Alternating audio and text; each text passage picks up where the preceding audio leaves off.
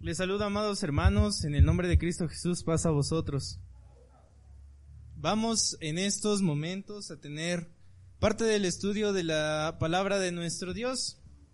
Y ayer, hermanos, el día de ayer tocábamos un tema, pues, básico y principal para la iglesia de Dios.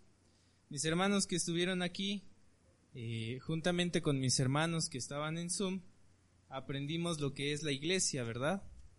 Y parte, hermanos, de la iglesia, pues es estos momentos de compartir la doctrina, estos momentos, hermanos, de poder estudiar eh, la palabra de nuestro Dios, estas eh, enseñanzas que son para cada uno de nosotros.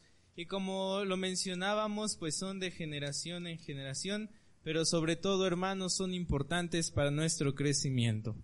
Vamos, hermanos, a tener una lectura antes de continuar y se encuentra en Mateo capítulo 25.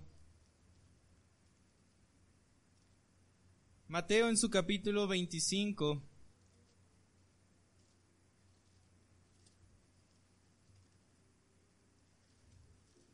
De su versículo 1 a su versículo número 13. Mateo capítulo 25 de su versículo número 1 a su versículo número 13, de una forma unánime y respetando la puntuación que encontremos en nuestra lectura. Dice así la palabra de nuestro Dios en Mateo capítulo 25 de su versículo 1 a su versículo 13 de la siguiente forma. Entonces el reino de los cielos será semejante a diez vírgenes que tomando sus lámparas salieron a recibir al esposo. Y las cinco de ellas eran prudentes y las cinco fatuas. Las que eran fatuas, tomando consigo sus lámparas, no tomaron consigo aceite, mas las prudentes tomaron aceite en sus vasos juntamente con sus lámparas. Y tardándose el esposo, cabecearon todas y se durmieron y a la medianoche fue oído un clamor, He aquí el esposo viene, salid a recibirle. Entonces todas aquellas vírgenes se levantaron y aderezaron sus lámparas, y las fatuas dijeron a las prudentes, Dadnos de vuestro aceite, porque nuestras lámparas se apagan. Mas las prudentes respondieron, diciendo, Porque no nos falte a nosotras y a vosotras, y dantes a los que venden, y comprad para vosotros. Y mientras ellas iban a comprar, vino el esposo, y las que estaban apercibidas entraron con él a las bodas, y se cerró la puerta. Y después vinieron también las otras vírgenes, diciendo, Señor, Señor, ábrenos. Mas respondiendo él dijo, De cierto os digo que no os conozco. Velad, pues, porque no sabéis ni el día ni la hora en que el Hijo del Hombre ha de venir. Amén. Ocupen sus lugares, hermanos. Si a cada uno de nosotros, hermanos, nos dijeran que nos faltan o tenemos 5, 10, 15 años de vida, ¿qué haríamos en nuestro tiempo, hermanos? Si hoy usted recibiera la noticia de que su vida termina dentro de unos días, ¿qué haría?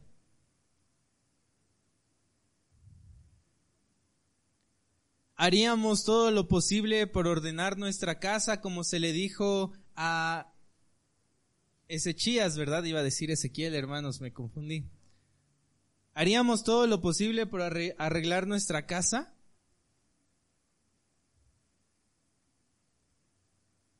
¿Cuánto tiempo le queda a usted de vida?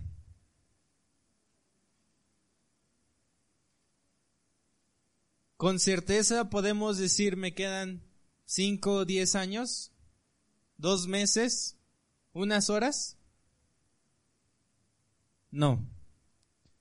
Y por eso el Señor Jesús, hermanos, hablaba a todas las gentes que con él iban y les decía estas palabras acerca de esta parábola. Dice la palabra de nuestro Dios que eran cuántas vírgenes, hermanos? Diez. Y cinco eran prudentes y cinco eran fatuas. ¿Cuál es el significado de prudente, hermanos?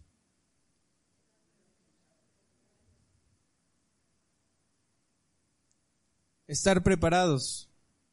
Dice aquí la, eh, una definición que buscaba, que es la capacidad de pensar ante ciertos acontecimientos sobre los posibles riesgos y adecuar la conducta para no producir perjuicios innecesarios. Esto es, hermanos, que si yo estoy viendo que en mi casa la caja de fusibles está a la mano y es peligrosa, pues ¿qué voy a hacer? Ah, bueno, la voy a subir más pegada al techo para que no pueda alguien electrocutarse. ¿Qué significa esto, hermanos? Prevención. Estar prevenidos, ser prudentes, ver todas las situaciones que están a nuestro alrededor y actuar de tal forma que nosotros incluso quitemos aquellos perjuicios que son innecesarios. ¿Y qué es, hermanos, alguien fatuo? ¿O cómo se considera alguien fatuo?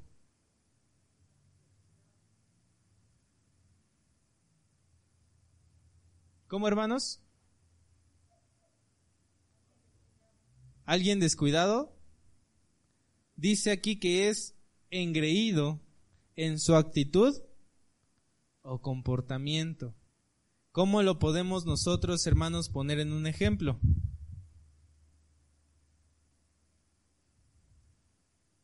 Un ejemplo, hermanos, de alguien que sea o un comportamiento de alguien engreído en su actitud o comportamiento.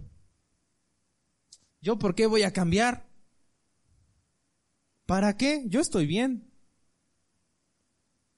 ¿Yo por qué lo voy a hacer? Yo no tengo necesidad. ¿Yo por qué? ¿Y yo por qué? Si yo no.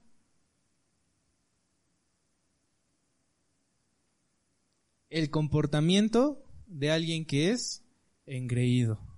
¿Yo por qué voy a poner atención si de por sí el hermano ni sabe hablar? Si de por sí eso ya yo me lo sé. Proverbios, hermanos, capítulo 22.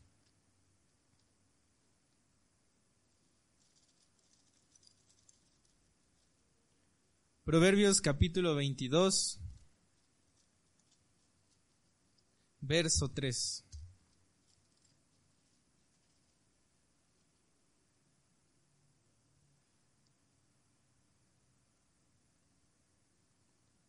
El avisado, Proverbios capítulo 22, verso 3 dice, el avisado ve el mal y escóndese, mas los simples pasan y reciben el daño. ¿Qué pasó, hermanos, con estas diez vírgenes?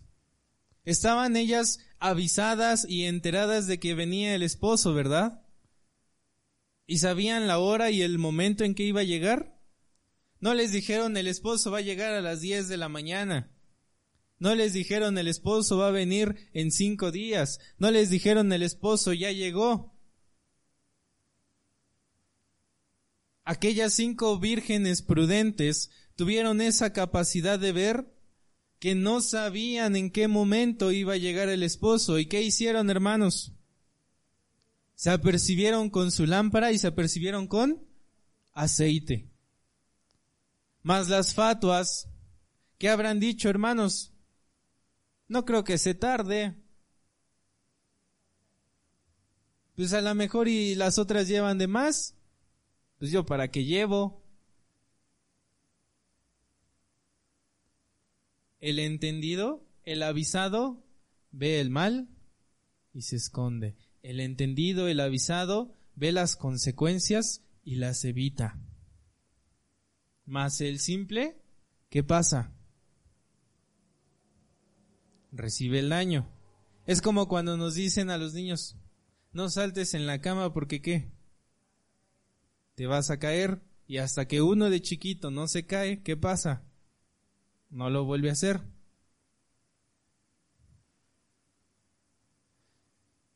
Dice entonces, hermanos, la palabra de nuestro Dios que estas diez vírgenes se apercibieron con... Primero, ¿con qué, hermanos? Con sus lámparas. Salmo 119.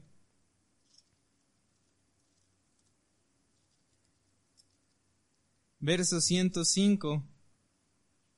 ¿Alguien que me lo diga, hermanos?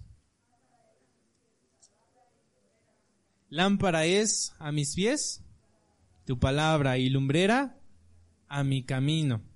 Estas diez vírgenes conocían o podemos nosotros interpretar haciendo pues una analogía que tenían la palabra de nuestro Dios. Y yo les quiero preguntar a ustedes, hermanos, ¿quién de ustedes no conoce la palabra de Dios? Todos la conocemos, ¿verdad? Todos sabemos qué nos dicen los diez mandamientos.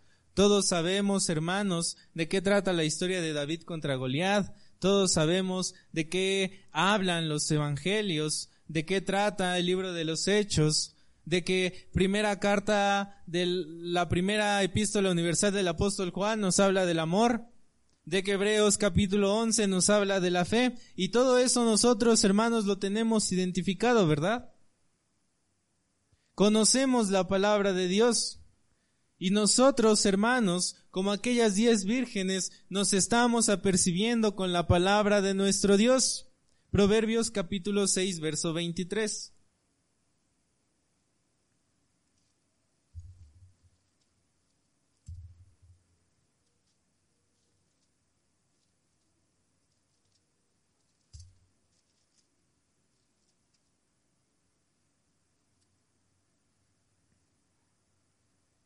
Porque el mandamiento es antorcha y la enseñanza luz y camino de vida las reprensiones de la enseñanza.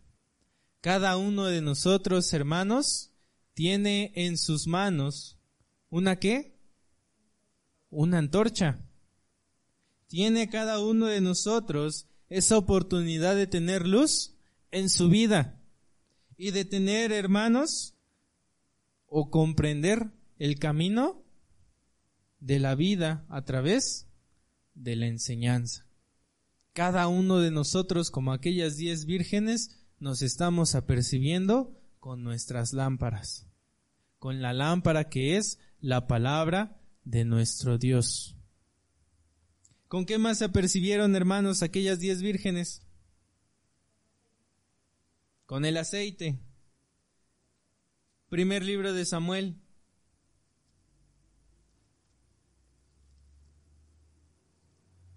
Capítulo 16.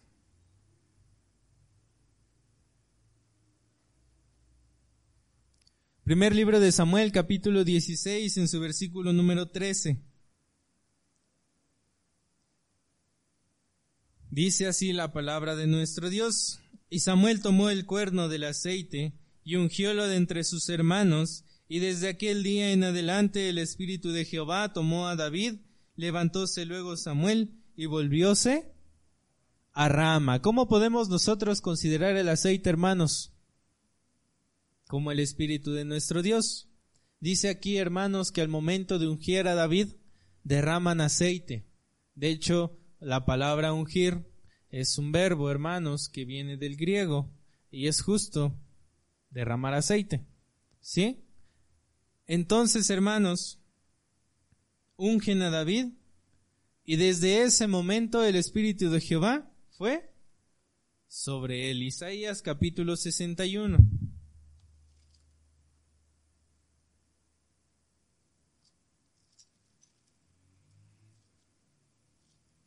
Isaías capítulo 61.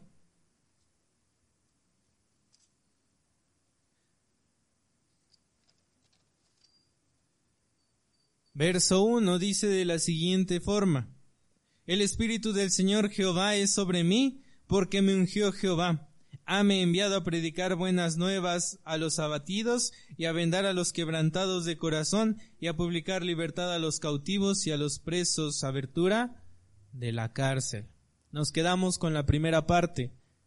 El Espíritu de Jehová es por qué? ¿Por qué, hermanos? Porque me ha ungido. Eso significa que el aceite también se tiene. ¿Y cuántos de nosotros, hermanos, hemos recibido el aceite de nuestro Dios? ¿Cuántos hermanos? Ahora ninguno, ¿verdad? Todos los que hemos recibido el bautismo, todos los que hemos tomado esa decisión de dejar nuestra vida pasada, se nos hizo algo, hermanos. Se nos impuso las manos para recibir el Espíritu de nuestro Dios. Entonces, hermanos, nosotros también ya nos apercibimos con qué? Con aceite. Con nuestras lámparas y el aceite que tenemos, hermanos, deberíamos nosotros estar apercibidos para recibir al esposo. Pero ¿qué creen hermanos? ¿Hace cuántos años se dijo esto? ¿Hace cuántos años ustedes creen que se haya hablado la parábola de las diez vírgenes? ¿Hace cuántos años el pueblo de Israel esperan a aquel Mesías? Hace cuántos años Job hablaba del advenimiento de aquel que lo iba a resucitar.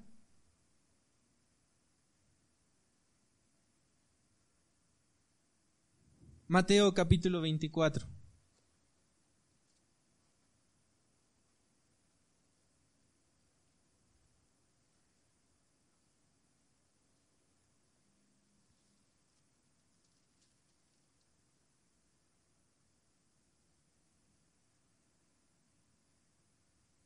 Esto empero sabed, verso 43, perdón, Mateo 24, verso 43. Esto empero sabed, que si el padre de la familia supiese a cuál vela el ladrón había de venir, velaría y no dejaría minar su casa. Por tanto, también vosotros estad apercibidos porque el Hijo del Hombre ha de venir a la hora que no pensáis. Esa es la tardanza, hermanos, porque no se nos ha dicho en qué momento ha de venir por segunda vez nuestro Señor Jesucristo. Y probablemente, hermanos, pasemos nuestra vida como aquel Abraham, como aquel Job, como todos los profetas, hermanos, esperando el advenimiento de nuestro Señor Jesucristo. Y probablemente eso haga en nuestras vidas que todo se vuelva monótono y que se haga cotidiano y que entonces empecemos a dormir.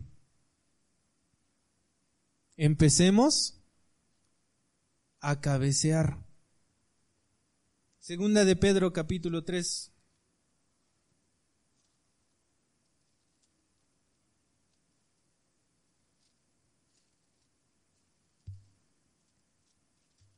Segunda carta universal del apóstol Pedro en su capítulo 3, en su verso 4.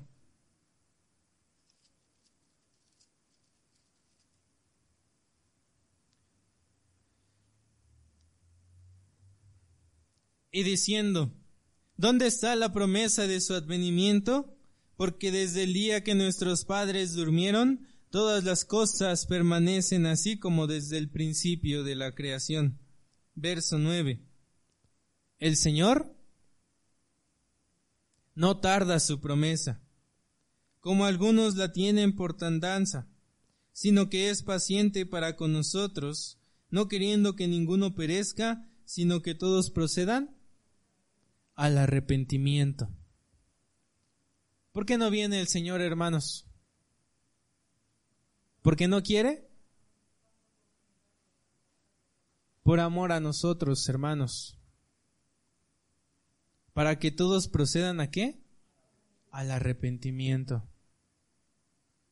Para que todos, hermanos, tengamos listos nuestras lámparas y nuestro aceite. Para que si nos llegase, hermanos, a tomar desapercibidos, no nos escasee el aceite y no se apaguen nuestras lámparas. Pero hermanos, dice aquí la parábola que todas las vírgenes cabecearon y durmieron. ¿Alguna se salvó, hermanos, de no quedarse dormida? Todas cabecearon y durmieron. Primera carta a los Corintios.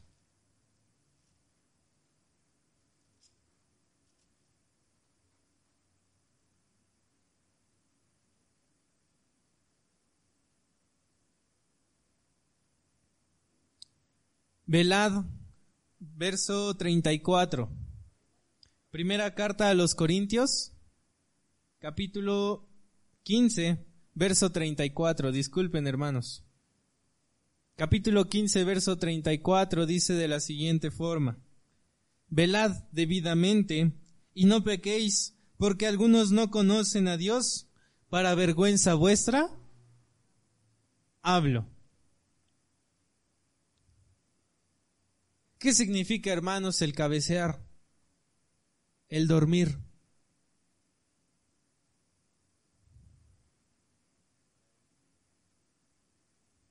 ¿Qué pasa cuando no velamos debidamente, hermanos? Lo acabamos de leer. Viene el pecado, hermanos. Viene el pecado. Y aquí el apóstol Pablo, hermanos, nos los dice. Algunos no conocen a Dios. Nosotros que lo conocemos y que velamos y que a lo mejor nos quedamos dormidos si viene el pecado, debería darnos qué, hermanos? Vergüenza. Dice el apóstol Pablo, para vergüenza suya, les hablo, les digo esto, porque no puede ser posible, hermanos, que teniendo nosotros nuestro aceite y nuestras lámparas, vengamos otra vez a nuestra pasada manera de vivir. Vengamos otra vez, hermanos, a lo que nosotros dijimos que íbamos a dejar.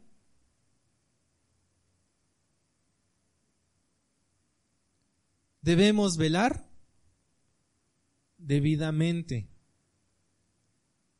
porque tenemos cada uno de nosotros el mandamiento que es nuestra antorcha, las enseñanzas que son nuestra luz y el Espíritu de nuestro Dios que es el aceite que nosotros necesitamos para estar prestos. Primera carta a los tesalonicenses.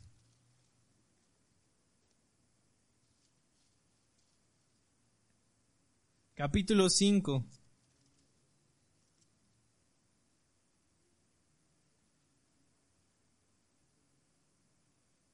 Verso 7. Porque los que duermen, de noche duermen, y los que están borrachos, de noche están borrachos. Mas nosotros somos qué? Nosotros somos del día. Estemos sobrios, vestidos de cota de fe y de caridad y la esperanza de salud, por ¿Qué pasa, hermanos, en la noche? ¿Qué hace uno en la noche? A oscuras. Duerme. Pero ¿qué más puede hacer, hermanos? Hacer cualquier cosa.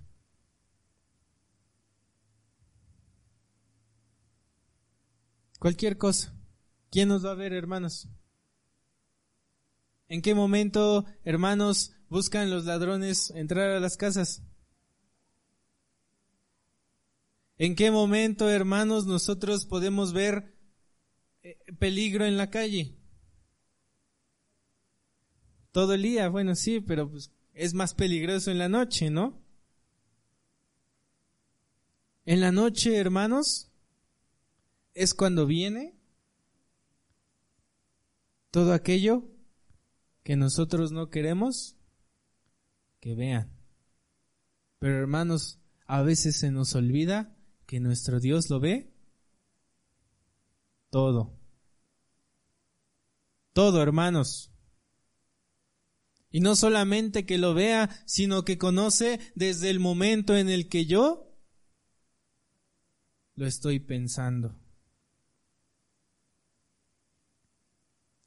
Mas nosotros, hermanos, somos... ¿Somos qué, hermanos? ¿Somos de Lía, hermanos? Somos de Lía. Porque en nosotros ya no debe de haber ese pensamiento de maldad. Porque en nosotros ya no debe de haber esa actitud de encubrir lo que hacemos. Porque hermanos, no tenemos de qué escondernos. ¿O sí? Esa es la pregunta. ¿O sí? Romanos, Juan, perdón, Juan capítulo 9.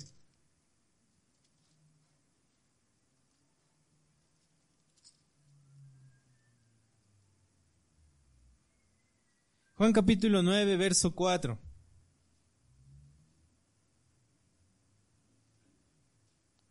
Conviene entonces obrar las obras del que me envió, entre tanto que el día dura. La noche viene cuando nadie puede obrar. ¿Qué va a pasar, hermanos? Entonces, si nosotros no trabajamos de día. Cuando llegue la noche, no vamos a poder trabajar. No vamos a poder nosotros comprar nuestro aceite. No vamos a poder nosotros tener nuestra lámpara en las mejores condiciones. Por eso dice el Señor Jesús que todo lo que nosotros hagamos debe de ser en el día. Y no, hermanos, porque lo hagamos en el día literal, sino que lo hagamos, hermanos, aún, que aún ahora que tenemos tiempo. ¿Habrá un momento, hermanos, en el que no podamos practicar lo que practicamos ahora? Sí, y hermanos, nos pasó hace poquito. ¿Qué pasó, hermanos, cuando llegó la pandemia? Hermanos, a nosotros en el ministerio nos cayeron, hermanos, muchas cosas y nos dimos cuenta de muchas cosas. Tuvimos que a lo mejor improvisar rápidamente para que en sus casas hubiese la palabra de Dios. Pero ¿qué hubiese pasado, hermanos, si no hubiésemos tenido esa oportunidad? Mi hermano Elías se preocupó, hermanos, por enviarles o hacerles llegar la palabra de Dios. Pero ¿qué hubiera pasado si no hubiese sido así? ¿Seguiríamos todavía aquí? ¿O nos hubiésemos desviado? nos hubiésemos salido, hermanos. Nos llegó la noche y tuvimos que trabajar, hermanos, como pudimos. Y algunos ya no pudieron trabajar en su lámpara y en su aceite. Romanos capítulo 3.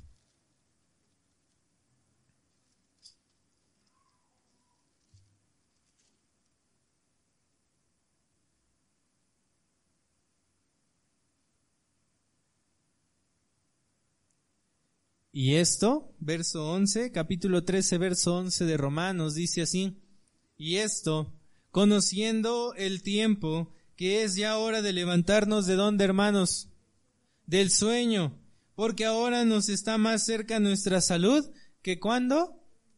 Hermanos, no tenemos por qué dormir, no tenemos, hermanos, por qué trabajar de noche, pero sí debemos nosotros de velar de estar atentos, de estar apercibidos, para que cuando llegue, hermanos, el momento en que las pruebas nos toquen, nosotros no nos salgamos de la iglesia o no reneguemos de nuestro Dios, para que cuando lleguen, hermanos, las enfermedades, nosotros de verdad creamos que viene de nuestro Dios y tengamos la suma precaución, para que cuando nosotros, hermanos, pasemos cualquier cosa, de verdad entendamos que es de nuestro Dios.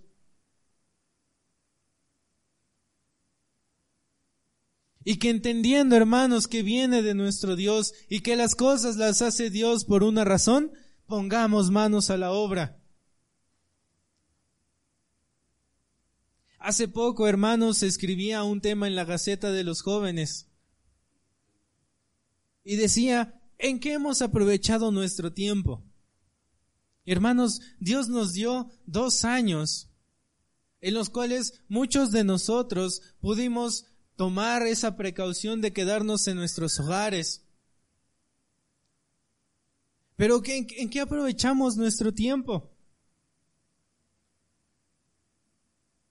Tuvimos nosotros, hermanos, la oportunidad de estar en nuestros hogares con nuestras comodidades. Pero lo invertimos, hermanos.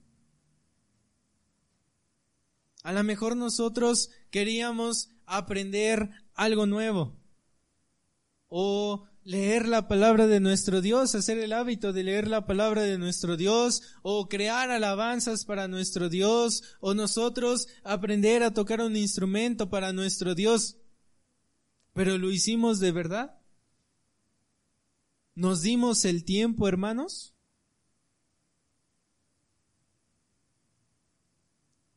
¿Qué pasa ahora?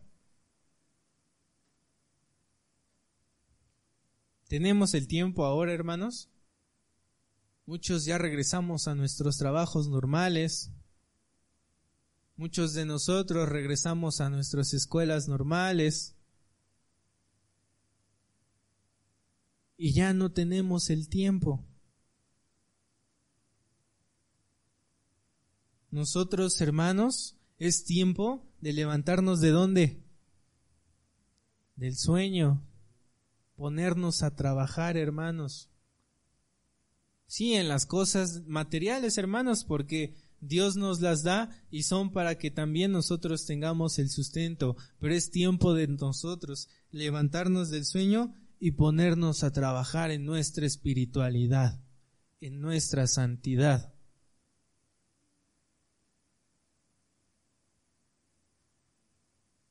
Ahora tenemos el tiempo, hermanos, Sí, seguimos teniendo el tiempo. No a lo mejor todo el que teníamos hace unos cuantos días, hace unos cuantos meses, pero seguimos teniendo el tiempo.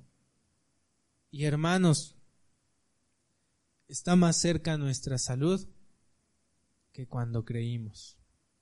El Señor está aún más cerca en estos momentos que cuando creímos. ¿Vamos a aprovechar lo que tenemos, hermanos? Marcos capítulo 13. La parábola, hermanos, continúa hablando y dice que el esposo llegó a qué hora, hermanos? A la medianoche, Marcos capítulo 13.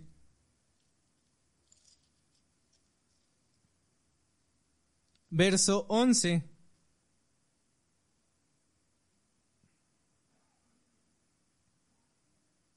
Y cuando os trajeren para entregaros, no premeditéis qué habéis de decir, ni lo que penséis, mas lo que os fuere dado en aquella hora, eso hablad, porque no sois vosotros los que habláis, sino el Espíritu Santo. Y entregará a muerte el hermano al hermano y el padre al hijo, y se levantarán los hijos contra los padres y los matarán, y seréis aborrecidos de todos por mi nombre, mas el que perseverare hasta el fin, ese será salvo. El momento, hermanos, de la medianoche es el momento que más oscuro. Y entre la medianoche, hermanos, y el amanecer, si no tuviésemos nosotros luminarias, hermanos, no veríamos nada. ¿Serán momentos difíciles, hermanos? Sí. Serán momentos difíciles. Serán momentos de persecución para la iglesia de Dios. Serán momentos en los cuales nosotros no podamos tener las prácticas que nosotros realizamos en estos momentos. ¿Qué va a pasar con nosotros a la medianoche, hermanos? ¿Seremos de aquellos que entreguen a nuestros hermanos por salvar nuestra vida? Seremos de aquellos que por salvar nuestra vida dejaremos las prácticas que hacemos ahora. ¿Abandonaremos a nuestro Dios, hermanos?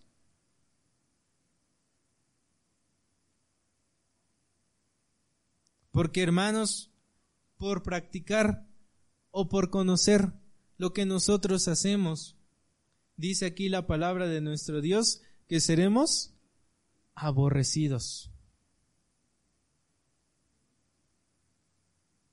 ¿Dejaremos de hacer lo que hacemos, hermanos? No contesten, hermanos, porque no lo sabemos. No hemos llegado a esos instantes.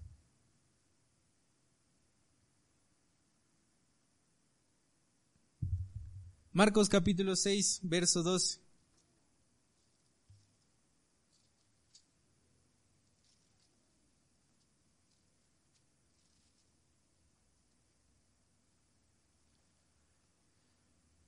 Cuando escucharon aquellas vírgenes que llegaba el esposo y se dieron cuenta las cinco fatuas que les hacía falta aceite, les dijeron a aquellas que sí lo tenían, dadnos de vuestro aceite. ¿Y cuál fue la respuesta de las prudentes?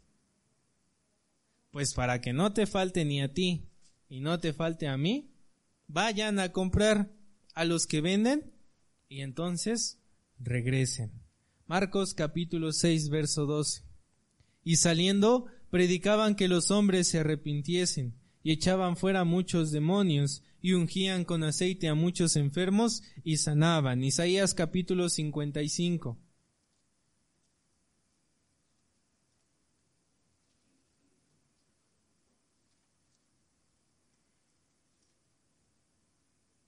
Isaías capítulo 55, verso 1 a todos los sedientos, venid a las aguas, y los que no tienen dinero, venid, comprad y comed. Venid, comprad sin dinero y sin precio vino y leche. ¿A quiénes, hermanos, tenemos que acudir para nosotros encontrar el aceite? ¿A quiénes, hermanos? A la iglesia. Y no solamente a la iglesia, hermanos, sino a los que enseñan en la iglesia. ¿Quiénes son ellos? Pues los pastores, los hermanos del ministerio. Estas diez vírgenes, cinco de ellas fueron a comprar aceite, hermanos. Pero el aceite se consigue de un día para otro en el aspecto espiritual, hermanos. El aceite lo conseguimos de un momento a otro. El Espíritu de Dios lo conseguimos de un momento a otro. No, hermanos, no es así. No podemos nosotros llegar y decir me quiero bautizar, porque si en su corazón, hermano, no está ese verdadero arrepentimiento, ¿el Espíritu de Dios obrará en usted? Muy difícilmente, hermanos muy difícilmente. Aquellas diez vírgenes se quedaron sin el aceite, se quedaron sin el espíritu. Pero para cuando ellas quisieron regresar con el aceite, era muy tarde. Muy, muy tarde. Cantares capítulo 5. Cantares, hermanos.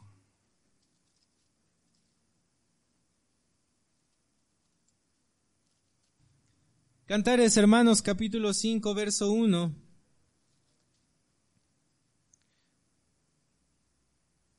Yo vine a mi huerto, oh hermana, esposa mía, cogido he mi mirra y mis aromas, he comido mi panal y mi miel, mi vino y mi leche he bebido, Comed amigos, bebed amados y embriagaos. Yo dormía, pero mi corazón velaba.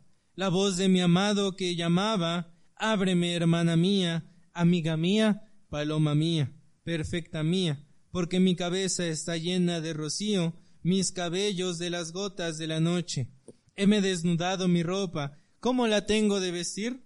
He lavado mis pies, ¿cómo los tengo de ensuciar?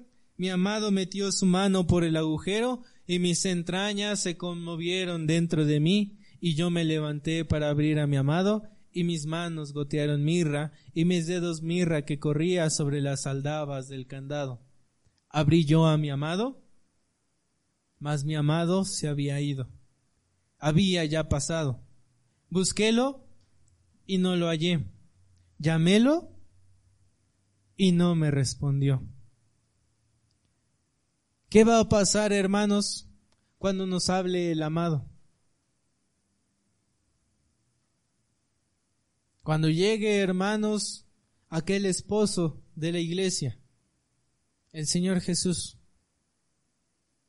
le diremos, ya estoy acostado, ya me cambié, ya no puedo, ya no tengo mis ropas para abrirte, ya tengo limpios mis pies, ya no los voy a ensuciar. ¿Así haremos, hermanos, con el amado? ¿Qué pasó, hermanos, en la lectura? Cuando se levantó para abrirle al amado, el amado se había ido. Era muy tarde. Era muy tarde. Ya no estaba. Pasó lo mismo con las diez vírgenes. Cuando ellas regresaron con su aceite, el amado ya había pasado. Mateo capítulo 7. ¿Cómo encontraron, hermanos, aquellas cinco vírgenes fatuas la entrada? Dice que las puertas estaban cerradas. Mateo capítulo 7.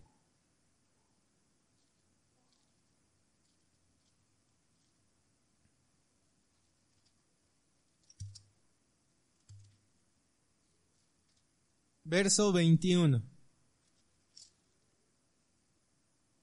No todo el que me dice Señor, Señor, entrará en el reino de los cielos, mas el que hiciere la voluntad de mi Padre, que está en los cielos. Probablemente nosotros, hermanos, venimos el día del sábado y cantamos alabanzas a nuestro Dios y muy bonitas las alabanzas y nos hincamos para orar. Pero de nada sirvió, hermanos, porque en el momento de la predicación me salí, en el momento de la predicación pues yo estaba jugueteando con mi celular y pues yo me perdí, hermanos, en mi sueño. No todo el que me dice Señor, Señor, entrará en el reino. Sí, yo vengo el sábado y estoy todo el día y escucho la palabra de Dios, pero entre semana, hermanos, no vayan a mi casa. Porque pues no les voy a abrir, no les voy a decir qué tengo. No todo el que me dice Señor, Señor, entrará en el reino de los cielos. ¿Quiénes van a entrar, hermanos? Los que hacen la voluntad del Padre los que verdaderamente hacen la voluntad del Padre. Ellos entrarán, hermanos. A todos los que solamente dicen, Señor, Señor, los dejará fuera. No les abrirá las puertas y les dirá como les dijo a las diez vírgenes, no os conozco, No os conozco. ¿Qué queremos escuchar nosotros, hermanos? Cuando llegue aquel momento de entrar por las puertas, ¿qué queremos escuchar, hermanos? ¿Recuerdan aquella parábola en la que se invita a todos y hay uno que no tiene vestidos de bodas? ¿Qué se le dijo? ¿Tú qué haces aquí? Tú no vienes vestido para las bodas. ¿Qué pasó con él? Lo sacaron. ¿Cómo queremos que nos encuentre el Señor? Ahora, hermanos, que todos nosotros sabemos que no tiene ni hora ni día el momento de nuestra muerte. aún tenemos oportunidad de cambiar lo que estamos haciendo, de mejorar lo que estamos haciendo, de seguir haciendo lo que estamos haciendo bien, pero de hacer, hermanos, la voluntad de Dios. Por último, hermanos, Efesios.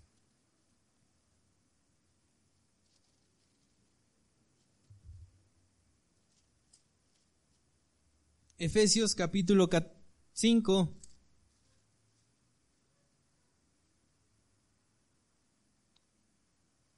Y esto, hermanos, es el título del tema.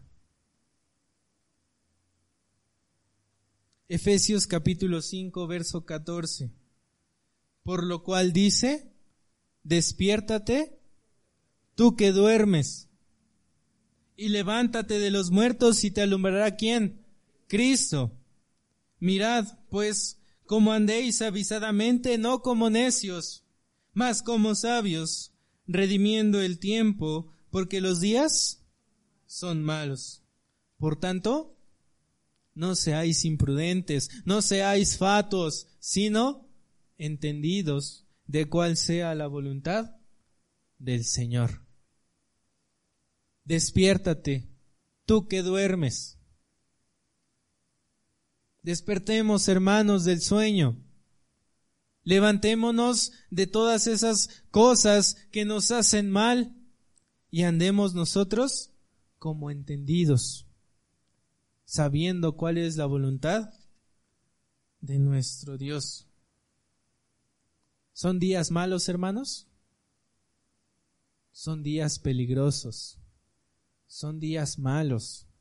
Y hermanos, Probablemente esto sea el inicio.